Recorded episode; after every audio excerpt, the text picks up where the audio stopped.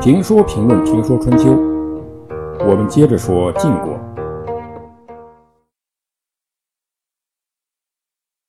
李克的善意没有得到重耳的理解，转而又去找重耳的弟弟夷吾。夷吾呢，当时也不在晋国。晋献公在派兵讨伐重耳的同时，也派兵讨伐夷吾。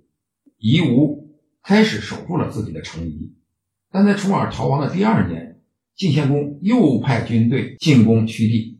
这次呢，屈城的百姓都逃了，夷吾没有百姓守不住，只好逃亡。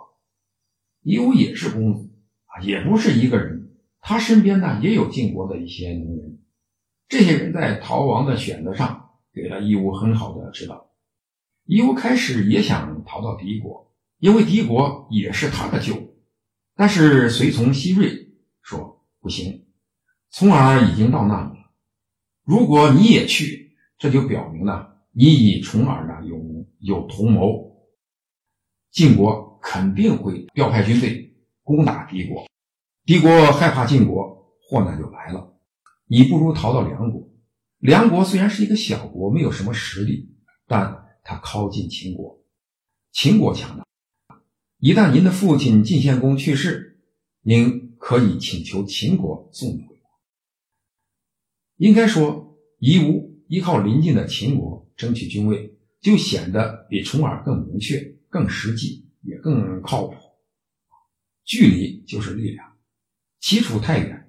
远水呢难解近渴，于是夷吾逃到了梁国。夷吾在逃亡地和靠山的选择方面赢了重耳，因此夷吾可以不以重耳举行齐桓公式的马拉松比赛就能获得军位，只要找对靠山就能回国即位。李克在被重耳拒绝以后，又让人到梁国去迎接夷吾。夷吾想回国。同样面临着前面两个条件：强力外援和国内基础。国内基础有李克的支持，不能说完全没有，但他逃亡了几年了，国内的情况谁知道呢？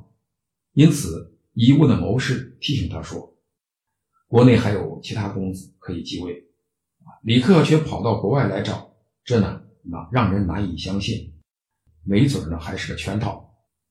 但这又是一个机会，不能错过。”因此，最好呢去秦国求得秦的支持。如不去秦国，借秦国的威力回晋国，恐怕呢很危险。秦国是一个有实力的强国，请强国出兵帮助是要有报酬的。义乌身边的人提醒他，这个时候不要吝惜财富，钱总是能挣来的啊。等你得到了国君的位置，还会缺少那些东西。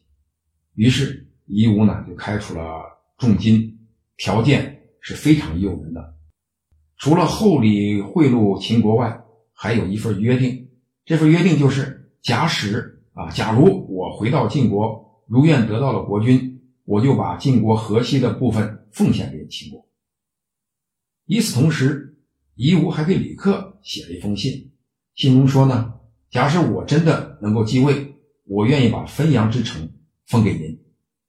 给另外一位大臣丕正也许诺了封地，在做了这些动作以后，夷吾得到了秦国和国内大臣的支持，秦穆公派军队护送夷吾回晋国。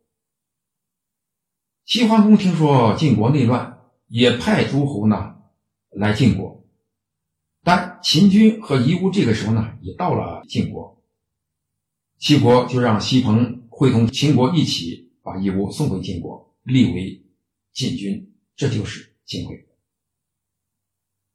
这弟弟继位了，重耳的日子应该好过了。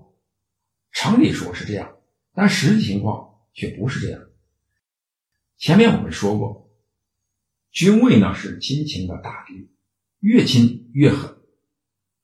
晋惠公继位以后，在内政外交上很失败。用我们老百姓的话去分析，他的失败。实际上可以用一句话概括，叫忘恩负义。为什么这样说呢？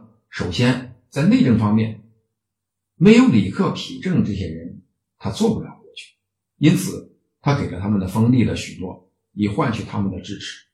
但一旦他掌权，他就开始清除异己。他对李克这些人呢很不放心，不但不履行诺言，重赏李克，反而呢将李克给杀了。其次，在国际方面呢，没有秦国的支持，他根本不可能坐上晋国国君。为了取得秦国的支持，他许下了将晋国河西的五个城邑送给秦国的诺言。但他继位以后变卦了，虽然秦国并没有因此记仇，呃，在晋国遭难的时候帮助他。但他却在秦国遭难需要支持的时候趁火打劫，入侵秦国，结果被秦国俘虏。这个人呢就丢大了，可想而知，国内的人对他是有多么的失望。有这么一句俗话说：“国难思良将，家贫思贤妻。”对老百姓，则可以说“国弱思明君”。这个时候，人们就开始思念那个很闲、很能干的公子重耳。晋惠公当然也知道一些民间的心声，或者根本就对哥哥重耳不放心，所以派刺客去敌国刺杀重耳。